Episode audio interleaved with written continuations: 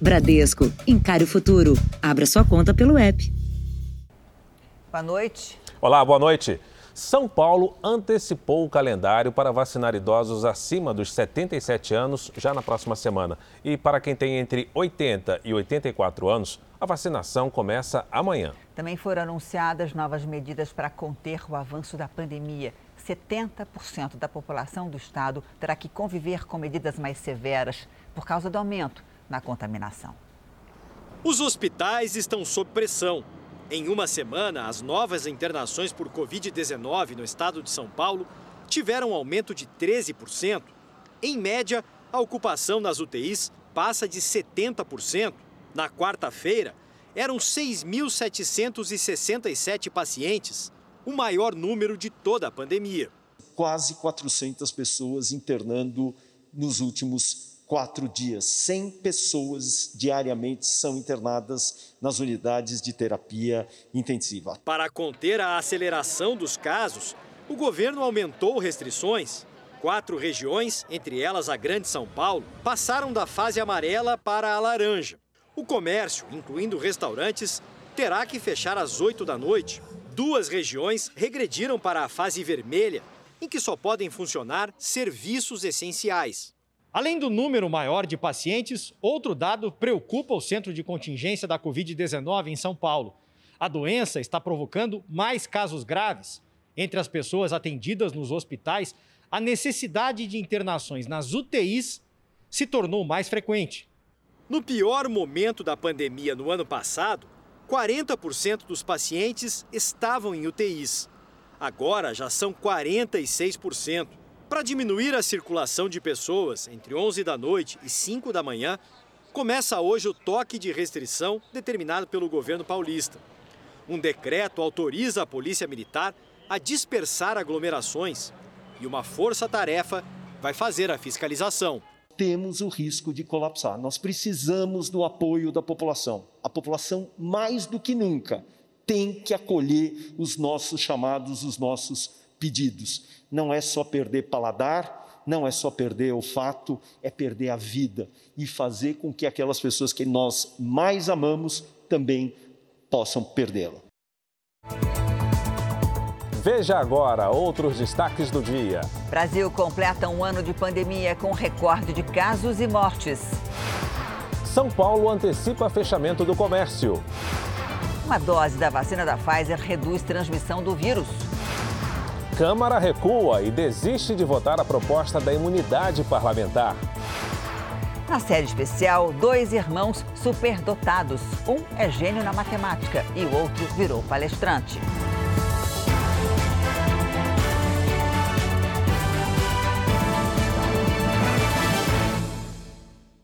Oferecimento Bradesco. Encare o futuro. Abra sua conta pelo app.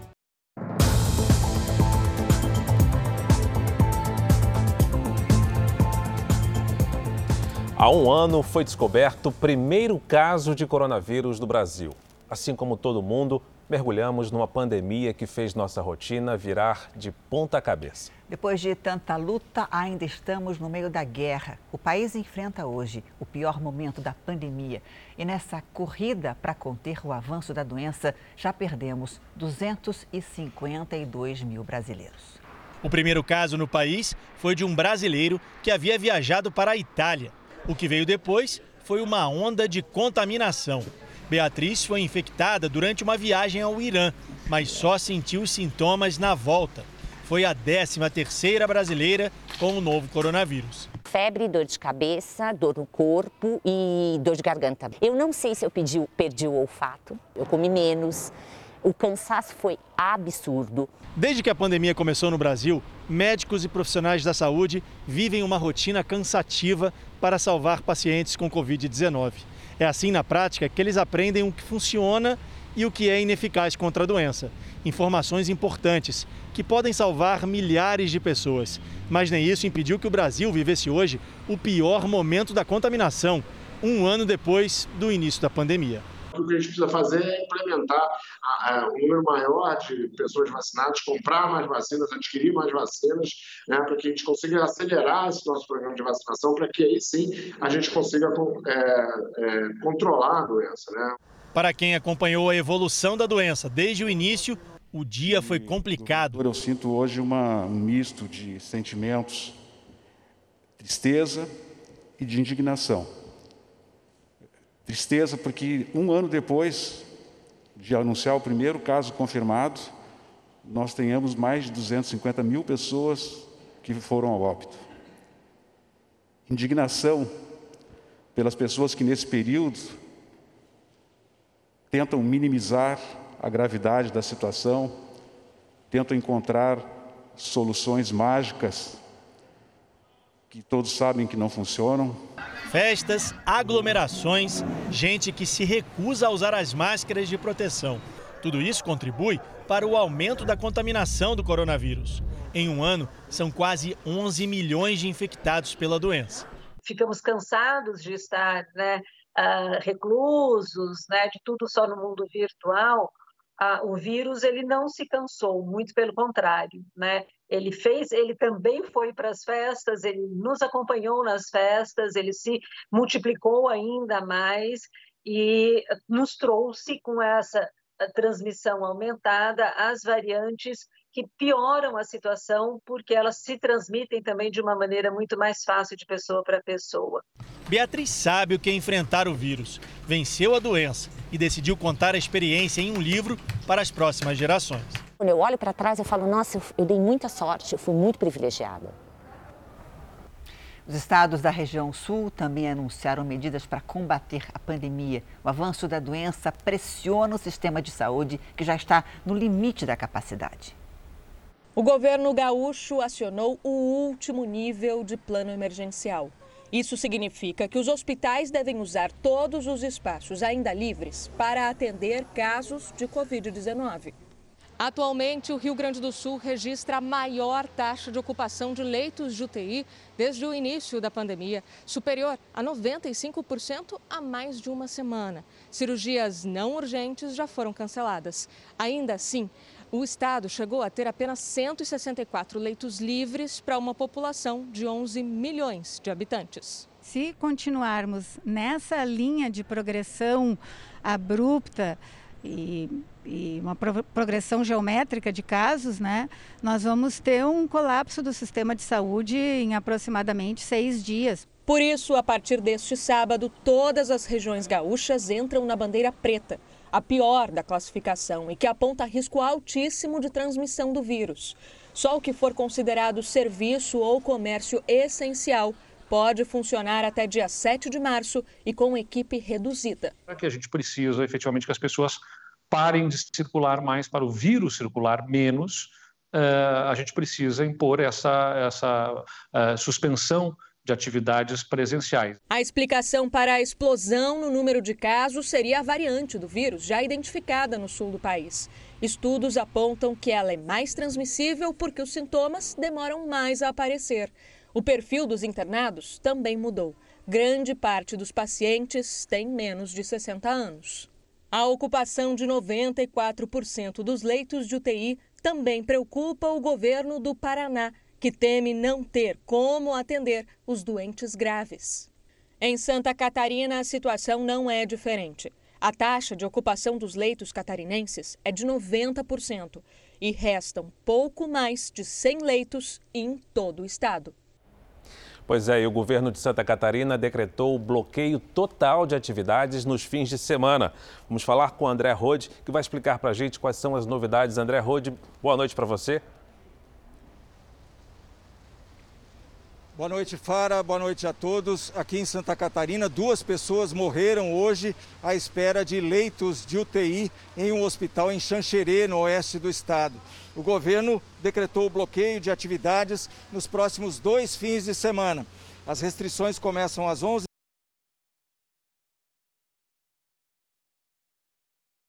Aí no áudio com o André Rode, mas já deu para a gente perceber que Santa Catarina também está aí endurecendo as medidas para conter o avanço da pandemia e o fim de semana em muitas cidades do Nordeste também terá circulação de pessoas limitada. A Bahia tem quase 90% de ocupação de leitos. Hoje, o estado teve o maior número de mortes desde o começo da pandemia. Apenas os comércios de produtos essenciais, como supermercados, farmácias e postos de gasolina, vão poder funcionar. As medidas mais duras, determinadas para todo o estado da Bahia, começaram às 5 da tarde de hoje e seguem até às 5 da manhã de segunda-feira. Bares e restaurantes com atendimento presencial fecharam as portas no finalzinho da tarde. Serviços de alimentação por entrega vão poder funcionar até a meia-noite. Já a venda de bebidas alcoólicas fica proibida nesse período em qualquer estabelecimento, inclusive nos mercados. São medidas mais drásticas, mas elas são necessárias. Nós estamos vivenciando, todos nós, o momento mais crítico. Esta semana, a Bahia registrou recordes na quantidade de mortes por Covid. Hoje foram 137 pessoas, maior número desde o começo da pandemia. Ontem foram 100 óbitos. A taxa de ocupação dos leitos de UTI no estado é de 82%. Mesma porcentagem de Salvador, onde grande parte dos hospitais públicos e particulares já não tem mais vagas. Enquanto as autoridades tentam frear o avanço da doença, entidades econômicas já preveem os reflexos negativos desta parada emergencial. O Natal foi muito fraco, o mês de janeiro também foi fraco deste ano, e com o lockdown paralisa-se toda uma expectativa que o comércio tinha de se reestruturando para poder é, ter um ano de 2021 melhor. Também no Nordeste, Pernambuco proibiu atividades não essenciais entre as 10 da noite e as 5 da manhã em todo o estado. Na Paraíba, o toque de recolher começou na última quarta-feira. A determinação por lá vai até o dia 10 de março. Preocupação acontece em todas as regiões. O governo do Distrito Federal decidiu que a partir de domingo só vão funcionar os serviços essenciais quase 100% dos leitos de UTI para Covid-19 estão ocupados. O Alessandro Saturno tem outras informações direto da capital. Alessandro, boa noite. Olá, Fara. Boa noite para você, boa noite a todos. Olha, essas restrições, elas deverão valer por 14 dias, pelo menos esse prazo. A ordem é tudo fechado, menos os serviços essenciais, como mercados, farmácias e padarias. As restrições elas começariam na próxima segunda-feira de forma parcial, mas o governo do Distrito Federal decidiu antecipar a medida, isso porque de ontem para hoje aumentou em 60% o número de pessoas infectadas com a Covid-19. A ocupação de leitos atingiu a marca de 98,22%. O governo promete reforçar a fiscalização para evitar aglomerações. Além disso, Câmara dos Deputados e Senado proibiram o acesso de visitantes ao Congresso Nacional. Fara Janine. Obrigado pelas informações, Alessandro. O Jornal da Record traz agora os números de hoje da pandemia. Segundo o Ministério da Saúde, o país tem 10 milhões 455 mil casos de Covid-19. São quase 253 mil mortos. Foram 1.337 registros de mortes nas últimas 24 horas. Também entre ontem e hoje, 32 mil pessoas se recuperaram. No total, já são 9 milhões 355 mil pacientes curados e 846 mil seguem em acompanhamento. Um dos impactos da pandemia está no desemprego. O índice divulgado hoje ficou em 13,9% no último trimestre do ano passado. São mais de 13 milhões de desempregados. E segundo especialistas, uma mudança de cenário no mercado de trabalho vai depender do controle do coronavírus no país indo pro primeiro dia de trabalho de carteira assinada. Meu bebê veio aqui me trazer na rua. Tchau, pai. Dá um beijo. Tchau, pai. É a felicidade de quem acaba de sair da enorme fila do desemprego. André passou um ano numa marcação cerrada atrás de trabalho, ao mesmo tempo em que tentava driblar as dívidas. Aí fazia o famoso sorteio de conta, né? Tipo, vamos ver qual a conta do mês que a gente vai pagar. Não foi difícil só para o André, não. 2020 foi o pior ano da série histórica da PNAD contínua. A pesquisa do IBGE que acompanha a variação da força de trabalho no Brasil, iniciada em 2012. O ano fechou com média de 13,5 de desocupados. São mais de 13 milhões de pessoas desempregadas. Em 2019, a taxa ficou em 11,9%. A pesquisa considera ocupado quem, na semana do estudo, fez pelo menos uma hora de trabalho remunerado. Entre essa massa de 86 milhões de trabalhadores ocupados, 28% estão na categoria de subutilização da mão de obra. Outro número que preocupa é o de desalentados. São mais de 5 milhões de pessoas que querem trabalhar, mas desistiram de procurar emprego. Há um impacto muito grande, porque vai ter uma queda é, no rendimento dessas famílias, né? essas pessoas vão ficar dependentes de transferências, né? Do sistema de transferências de renda disponíveis no Brasil, quer seja o Bolsa Família, é, quer seja o auxílio emergencial. No último trimestre de 2020, houve um pequeno recuo de 0,7 ponto percentual na taxa de desocupação em relação aos três meses anteriores. Mas, para o analista do IBGE, ainda não é possível prever uma recuperação do mercado. A gente vai depender muito de como a pandemia vai se comportar, para que nós possamos voltar a níveis mais razoáveis em termos de oportunidade de trabalho. Agora, mudando de assunto, a Polícia Federal apresentou hoje o resultado da perícia na barragem que se rompeu em Brumadinho há dois anos. Boa noite, Shirley Barroso. O que, que diz a perícia? Boa noite. A Polícia Federal concluiu que houve uma perfuração indevida na parte mais sensível do terreno. A ação realizada pela Vale para medir a pressão interna acabou desestabilizando a barragem, que já estava em processo de liquefação, que é quando os rejeitos mudam do estado sólido para o estado líquido. Segundo os peritos, foi o que provocou a tragédia que matou 272 pessoas. 11 ainda continuam desaparecidas. Em nota, a mineradora Vale informou que tomou conhecimento do laudo nesta sexta-feira e que só vai se manifestar nos autos do processo. Janine. Obrigada, Shirley. Veja ainda nessa edição: a justiça proíbe o pai que frequentava baladas de visitar o filho por causa do risco de contaminação da Covid.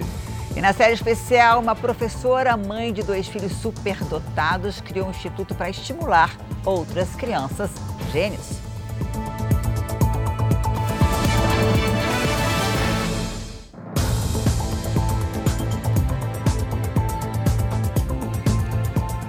Presidente Bolsonaro foi hoje ao Ceará visitar obras viárias no estado. Ele voltou a criticar as medidas de restrição impostas por governadores e prefeitos para combater o coronavírus.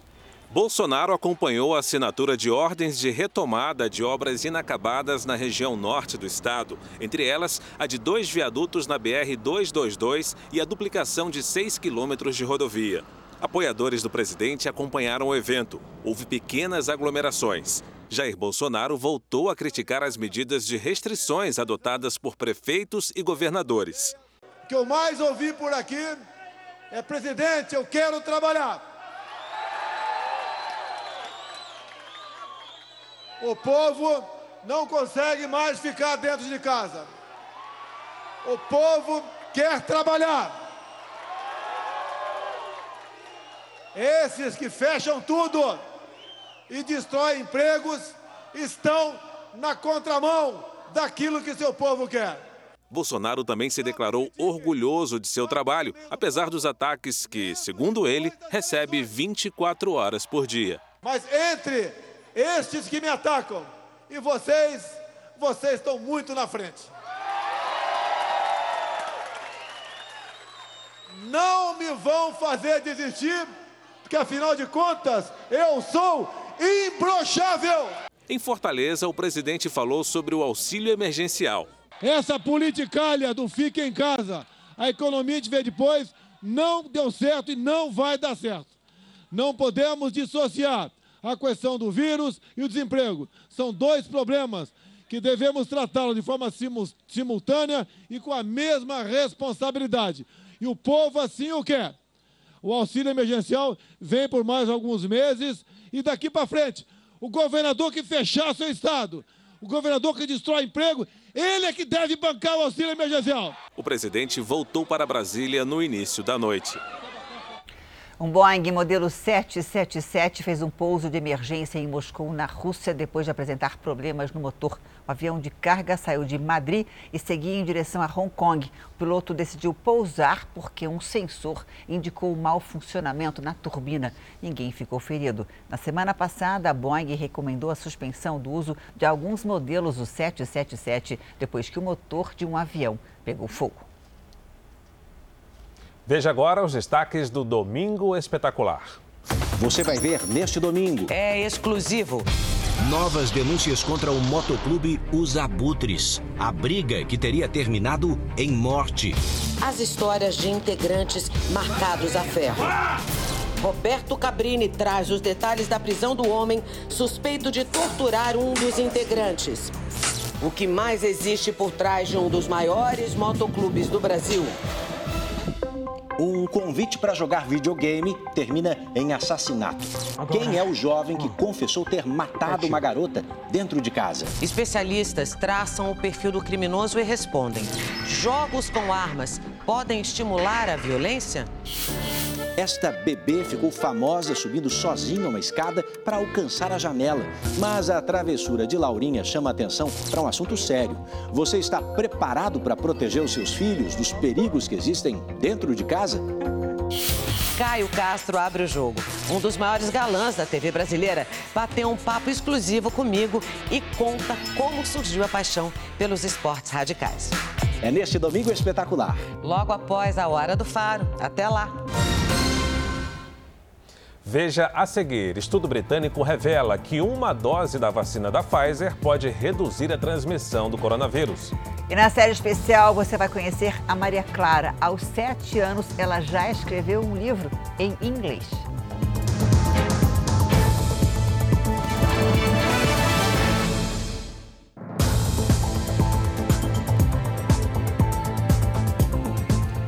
Uma vida regada a festas e baladas, compartilhada em redes sociais, sem medo, em plena pandemia. Fotos e vídeos que foram fundamentais para a justiça impedir que um pai visitasse o filho.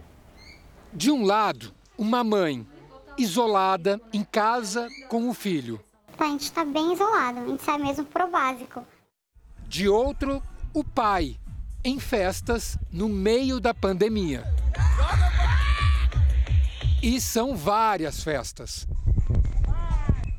Os vídeos foram postados por ele nas redes sociais. A partir daí, a mãe entrou na justiça pedindo que o pai fosse proibido de encontrar a criança. O meu medo muito grande de tanto a minha saúde, de acontecer algo comigo, quanto do meu filho e da minha mãe. A minha cliente, ela representa a realidade de inúmeras mães solo pelo Brasil. A decisão favorável ao pedido dela saiu nesta semana. O pai não pode encontrar a criança até se enquadrar nos cuidados com a pandemia. O pai não aparece sozinho nos vídeos. Ele está sempre acompanhado desta jovem de 21 anos. É a atual namorada dele.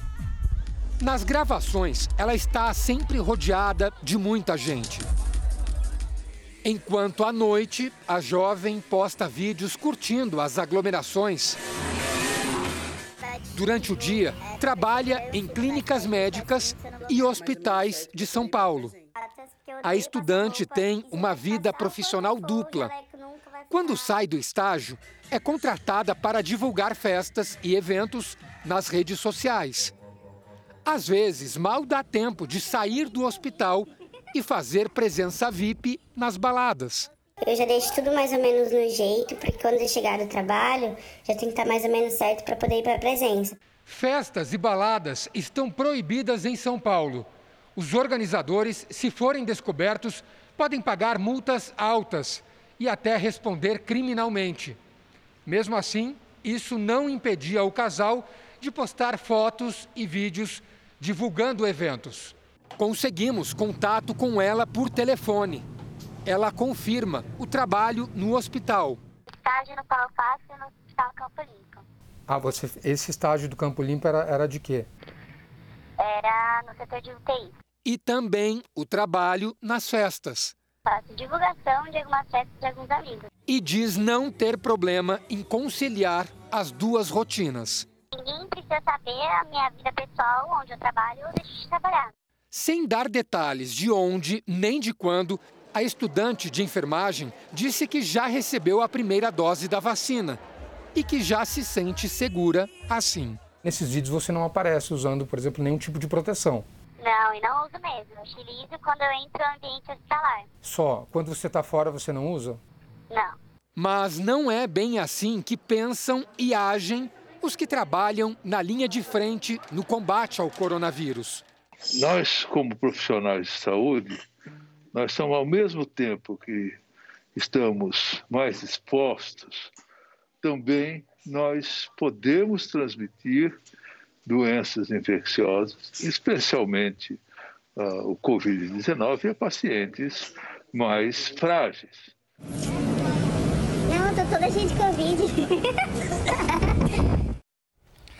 Secretaria Municipal da Saúde nega que a estudante de enfermagem faça parte do quadro de funcionários do Hospital do Campo Limpo. Uma mulher foi presa durante uma entrevista de emprego em Belo Horizonte. Horas antes, ela esteve na loja e furtou dois vestidos. As câmeras de segurança captaram a mulher entrando na loja. Ela vai até a atendente e diz que quer trocar um vestido. Depois de escolher algumas peças, espera a funcionária ir até o estoque para entrar no provador. Minutos depois, ela sai com a bolsa e várias peças no braço. Voltou com todas as peças e a fichinha e resolveu não trocar. Foi embora. 40 minutos depois, eu dei foto do vestido. Horas depois, a mesma mulher voltou à loja porque o currículo dela foi selecionado para uma vaga de emprego. Durante o teste, enquanto atendia uma cliente, aconteceu a prisão. Ela foi reconhecida pelo dono do comércio, que viu as imagens do circuito de segurança e chamou a polícia. Ao ser interrogada, confessou o crime e foi levada para a delegacia. Currículo bom, um perfil bom, ela ia ser contratada na nossa loja. O ex-policial militar e o guarda civil metropolitano acusados de envolvimento na maior chacina da história de São Paulo foram absolvidos hoje. Daísa Berini tem ao vivo as informações. Oi, Daísa, boa noite para você. Eles já podem ser soltos? Oi, Janine, boa noite. A previsão é que eles saiam da cadeia amanhã. O julgamento durou cinco dias. O ex-PM Vitor Cristilder dos Santos e o guarda civil municipal Sérgio Manhanhã foram inocentados dos crimes de homicídio doloso qualificado tentativa de homicídio e formação de quadrilha. Ao final do julgamento, familiares dos réus comemoraram do lado de fora. Num primeiro julgamento, eles foram condenados. Ao todo, 17 pessoas foram mortas e 7 ficaram feridas a tiros em 2015 em Osasco e Barueri, na Grande São Paulo. Janine, Fara. Obrigada, Daísa. Sabe aquela visita que o aposentado é obrigado a fazer ao banco para provar que está vivo? Pois é, esse cadastro que garante a manutenção do pagamento não precisa mais ser presencial. Agora o beneficiário pode usar um aplicativo de celular e fazer todo esse processo sem sair de casa. Tire a sua foto. A ida ao banco foi substituída por uma selfie. Tudo muito prático, tudo muito objetivo, bem fácil de você acessar, só com o CPF, com a senha. É fácil de baixar o aplicativo. Paulo é um dos 5 milhões e 300 mil aposentados que foram selecionados pelo INSS para fazer a prova de vida digital. Nessa nova versão, tudo é feito por biometria facial, o que dispensa o comparecimento na agência em que se recebe o benefício. Mais um detalhe importante: só pode usar o serviço quem já tem carteira de motorista e título eleitoral com o registro da biometria. Para acessar, basta baixar o aplicativo meugov.br e seguir as instruções que aparecem na tela. O processo é finalizado com uma foto. A selfie será comparada com as fotos dos bancos de dados dos Detrans e do Tribunal Superior Eleitoral. Se estiver tudo certo, o sistema vai liberar o benefício automaticamente. O INSS já começou a enviar mensagens por SMS e e-mail para quem puder usar o serviço. Esse reconhecimento facial que é feito por meio da foto com a base de dados, base de dados governamentais, é justamente para evitar fraudes e para dar segurança para o governo. Aposentados e pensionistas estão dispensados da prova de vida até abril por causa da pandemia mas a partir de maio o procedimento vai voltar a ser exigido. Independente da época de pandemia, é uma tendência é cada vez mais você utilizar esse tipo de, de, de serviço. Uma pesquisa da Universidade de Cambridge, no Reino Unido, revelou que apenas uma dose da vacina da Pfizer pode reduzir a transmissão do coronavírus por infectados assintomáticos. Nas duas últimas semanas de janeiro, foram analisados funcionários da saúde que receberam o imunizante. Segundo a pesquisa, 12 dias depois da primeira dose da vacina da Pfizer, houve uma redução de cerca de 75% nas chances de infecções assintomáticas. O resultado do estudo britânico ainda é preliminar, precisa ser revisado por outros cientistas, mas traz otimismo na luta contra a Covid-19. O país, que já imunizou quase 30% da população, ganhou uma aliada para incentivar ainda mais as pessoas a receberem o imunizante. Em uma chamada de vídeo com autoridades da saúde do Reino Unido, a Rainha Elizabeth II, que já foi vacinada, disse que é preciso pensar nas outras pessoas e tomar a vacina contra a Covid-19. O Reino Unido segue com controle de fronteiras para evitar o avanço das novas variantes. Hoje, os primeiros viajantes que foram obrigados a cumprir quarentena deixaram os hotéis. Entre eles, brasileiros como esse casal, que vive no Reino Unido há mais de 20 anos. A estadia, com custo de cerca de 14 mil reais, terá de ser paga pelos próprios passageiros. Eles contam que foi uma experiência horrível e que tentaram aproveitar o tempo como conseguiram. Uh, play video game, watching series, uh, read books. Nós vamos acompanhar agora o andamento da vacinação em todo o país. Até agora, 3% da população brasileira receberam a primeira dose da vacina contra o coronavírus. Hoje, o país chegou à marca de 6 milhões 408 mil vacinados. Em São Paulo, 1 milhão 766 mil pessoas foram imunizadas, o que representa 3,82% dos moradores do estado. Ainda no Sudeste, o Espírito Santo chegou a quase 3% de vacinados, com a aplicação de 118 mil doses. No centro-oeste do país, 108.500 moradores de Mato Grosso do Sul receberam a primeira dose da vacina. No estado vizinho, em Mato Grosso, 83.897 pessoas foram vacinadas, pouco mais de 2% dos moradores. No portal r7.com, você pode acompanhar a situação de todos os estados no mapa interativo. A Agência Nacional de Telecomunicações estabeleceu as regras para a instalação da internet 5G no Brasil. Essa nova tecnologia vai garantir muito mais velocidade e também interação. A Anatel definiu a data de chegada da quinta geração de internet no Brasil, 31 de julho do ano que vem. As empresas de telefonia que vencerem a concorrência terão até essa data para começar a oferecer o serviço nas grandes cidades do Brasil. O leilão está previsto ainda para o primeiro semestre de 2021. O 5G promete um salto tecnológico. A velocidade de navegação é até 20 vezes maior do que a atual. É um marco para o desenvolvimento do país. Né? É o padrão tecnológico mais elevado para os serviços móveis que o 4G ele foi feito para as pessoas. Ele veio com áudio, com vídeo, FaceTime. E foi um serviço que ajudou muito essa interação entre pessoas. O 5G ele vem para as empresas, ele vem para as indústrias. As indústrias vão dar um salto de qualidade jamais visto. A próxima etapa é a definição dos preços dos blocos que serão leiloados. Todo o processo vai ser analisado pelo Tribunal de Contas da União. Serão oferecidas quatro frequências. As vencedoras não vão pagar o governo para explorar os serviços, mas terão obrigações. Acomodar o sinal das antenas parabólicas numa nova faixa. Levar a internet para áreas sem conexão, como municípios com mais de 600 habitantes.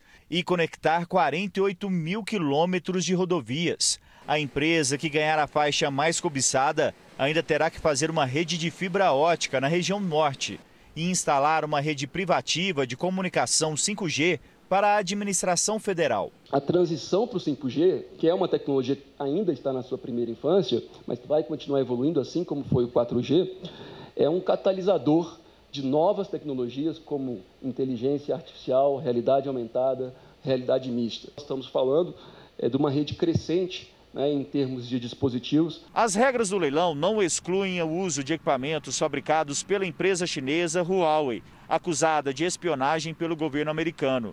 Suspeitas que nunca foram provadas. A estrutura atual, com itens fabricados pela empresa, também poderá continuar em funcionamento.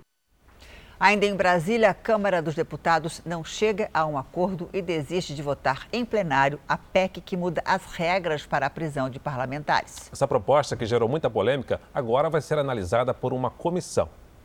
Foi o terceiro dia de discussões, debates e tentativas de acordo. O presidente da Câmara, que cancelou compromissos em São Paulo para comandar a sessão, estava irritado com as críticas e ataques à proposta. A única coisa que essa casa não aceitará são os mesmos ataques que o Supremo recebeu e não termos o mesmo tratamento com relação a pessoas que expressam ódio, pensamentos antidemocráticos e agressões físicas a deputados pelo direito de voto e de voz. Com o fracasso na tentativa de votar essa semana, ficou decidido que será criada uma comissão especial para debater a proposta de imunidade parlamentar.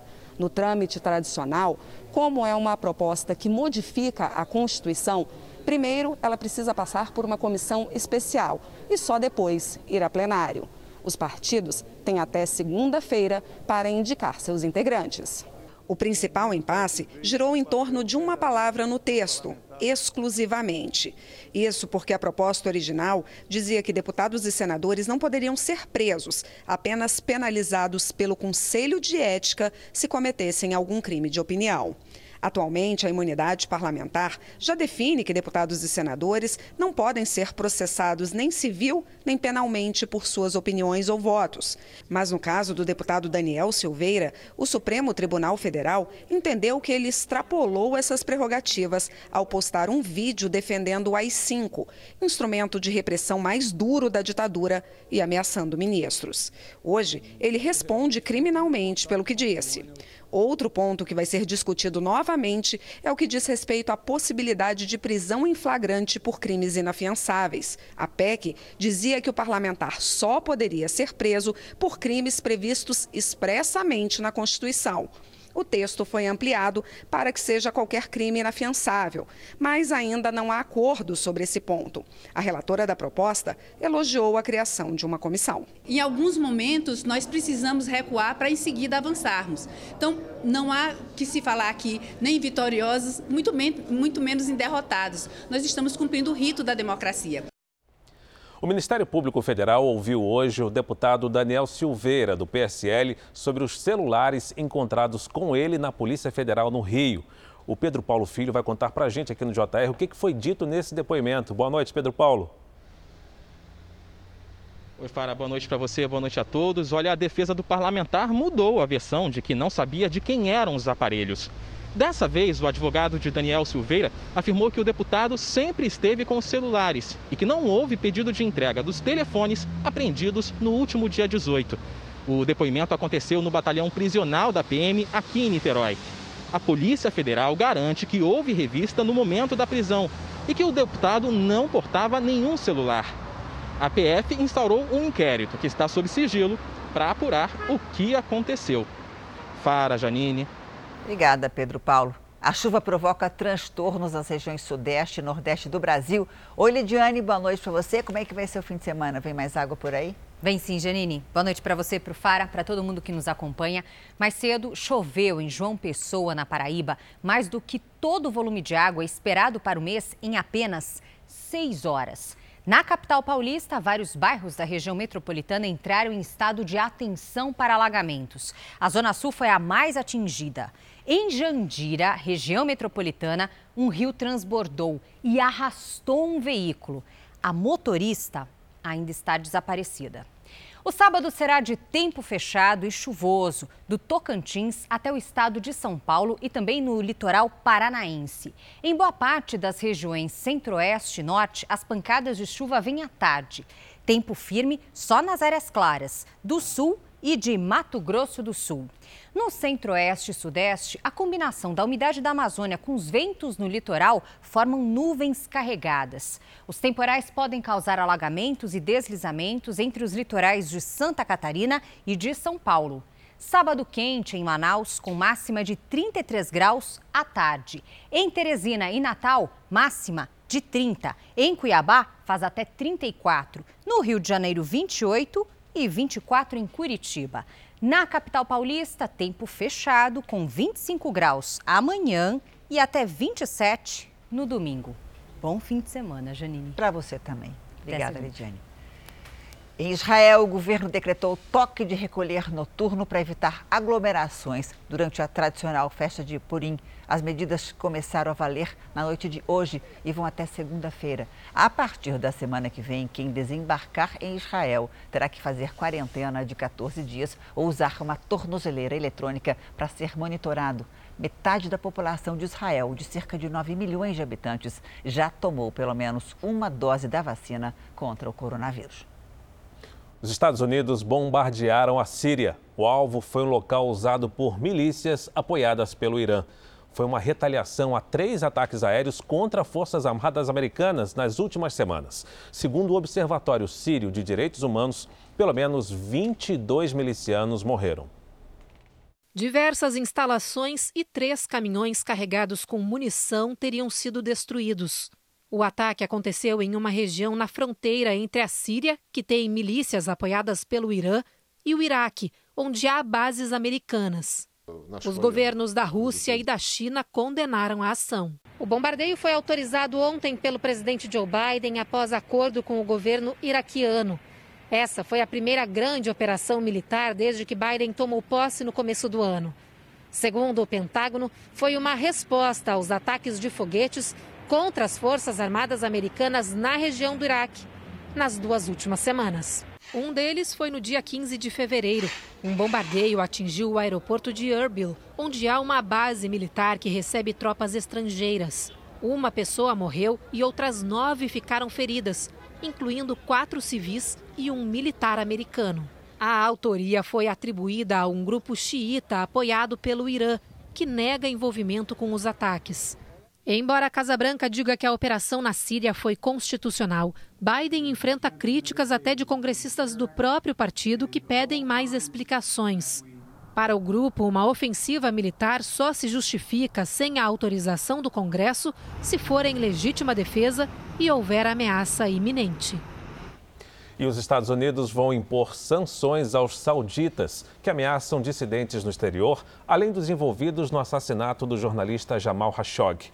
Um relatório da agência de inteligência americana, divulgado hoje, apontou o príncipe herdeiro da Arábia Saudita como responsável pelo crime.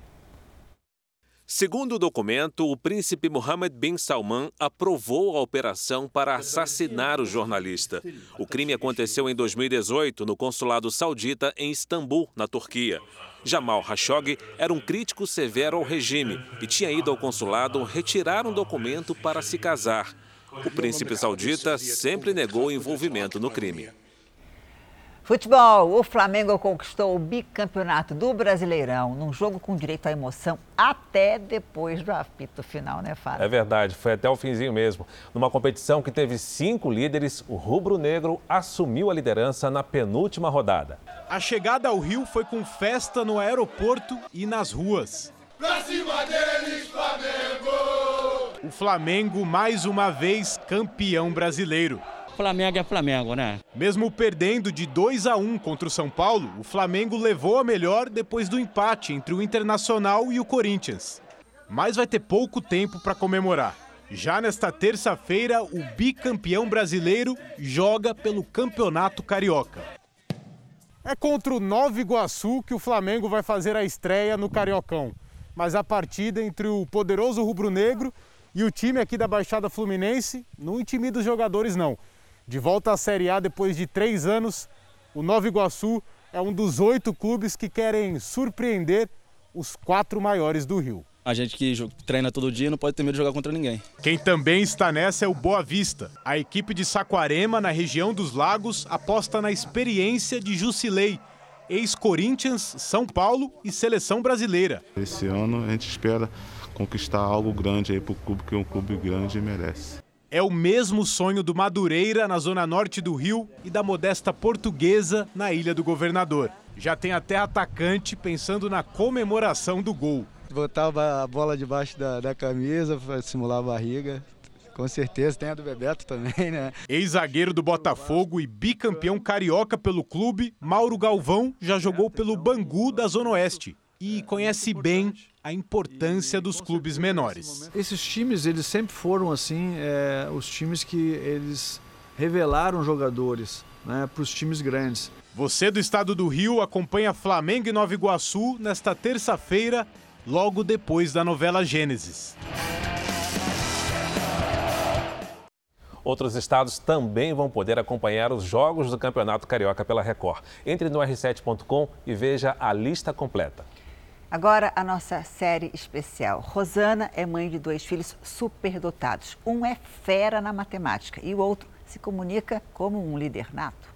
Para ajudar os filhos a enfrentar as dificuldades que a superinteligência pode trazer, Rosana, que é formada em pedagogia, criou um núcleo que atende 65 crianças prodígias. O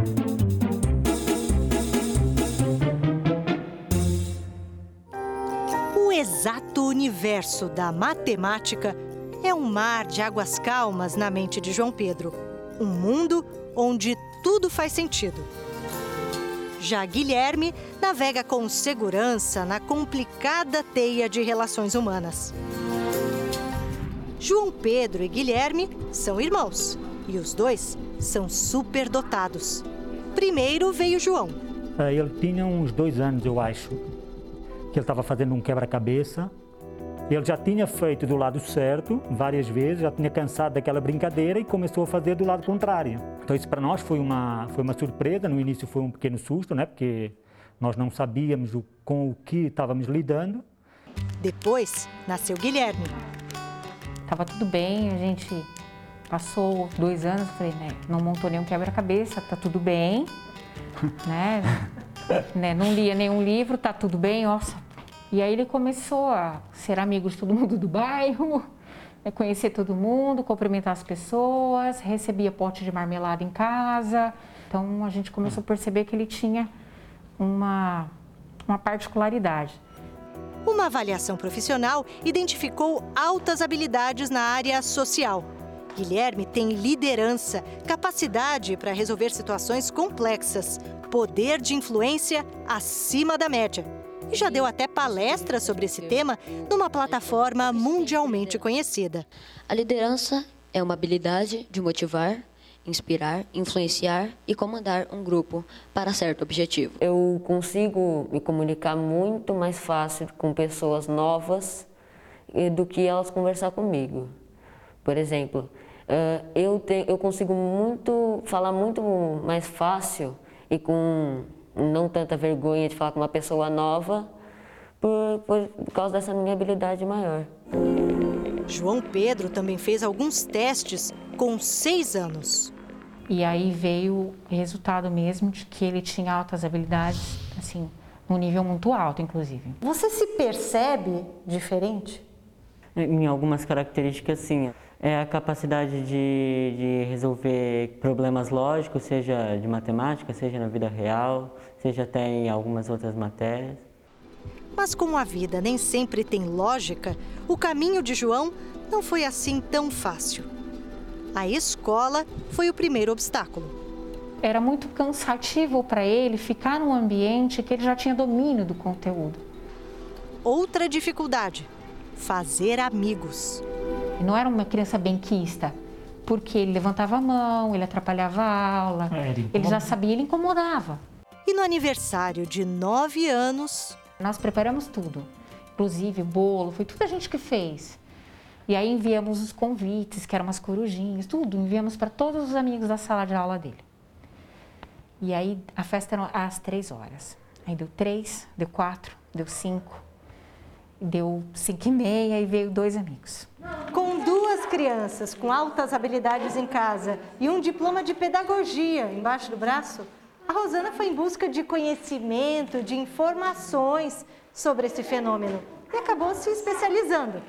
Até que um dia ela propôs para a escola onde ela trabalha criar um núcleo para essas crianças tão especiais e que precisam de todo tipo de estímulo e de desafio para se desenvolver. Aqui, eles aprendem o que a escola não dá conta de oferecer. Crianças muitas vezes incompreendidas, que chegaram a ser diagnosticadas equivocadamente com hiperatividade e déficit de atenção. Se ela não tem essa oportunidade, ela, ela não vai poder desenvolver isso. Né? Ela não vai poder ser uma criança superdotada, como ela pode, poderia ser. Ô Rafael, e você? O que, que você está montando aí? Na verdade, eu já terminei o Pteranodonte. O que, que é isso? É um dinossauro do período Cretáceo. Cretáceo é, a, a, é quase a extinção dos dinossauros. São crianças que vivem surpreendendo. Maria Clara, de 10 anos, veio para o projeto por indicação dos professores. Aos quatro, ela já sabia ler sozinha e, desde então, se tornou uma leitora voraz. O lugar dela era a biblioteca. E ela ficava procurando livros para ler, sejam quais livros forem, ela estava lá. Meu livro favorito é Megera Domada, eu li no começo do ano passado. Quem escreveu a Megera Domada? William Shakespeare. Maria Clara também é autora. Aos sete anos, ela escreveu um livro em inglês. Eu acho que a minha história poderia ser uma crônica, sabe? Mais ou menos porque camelos não moram em apartamentos, né? Depende, será que moram? Tô, tô, tô. Imagina um prédio de camelos. A camel and a man live in a tower. This man has a normal eye and a different blue eye. When the camel woke up, he said, Man, today is my birthday. Crianças que nasceram com habilidades extraordinárias, mas que, como todas as outras, precisam de apoio, estímulo e um olhar atento.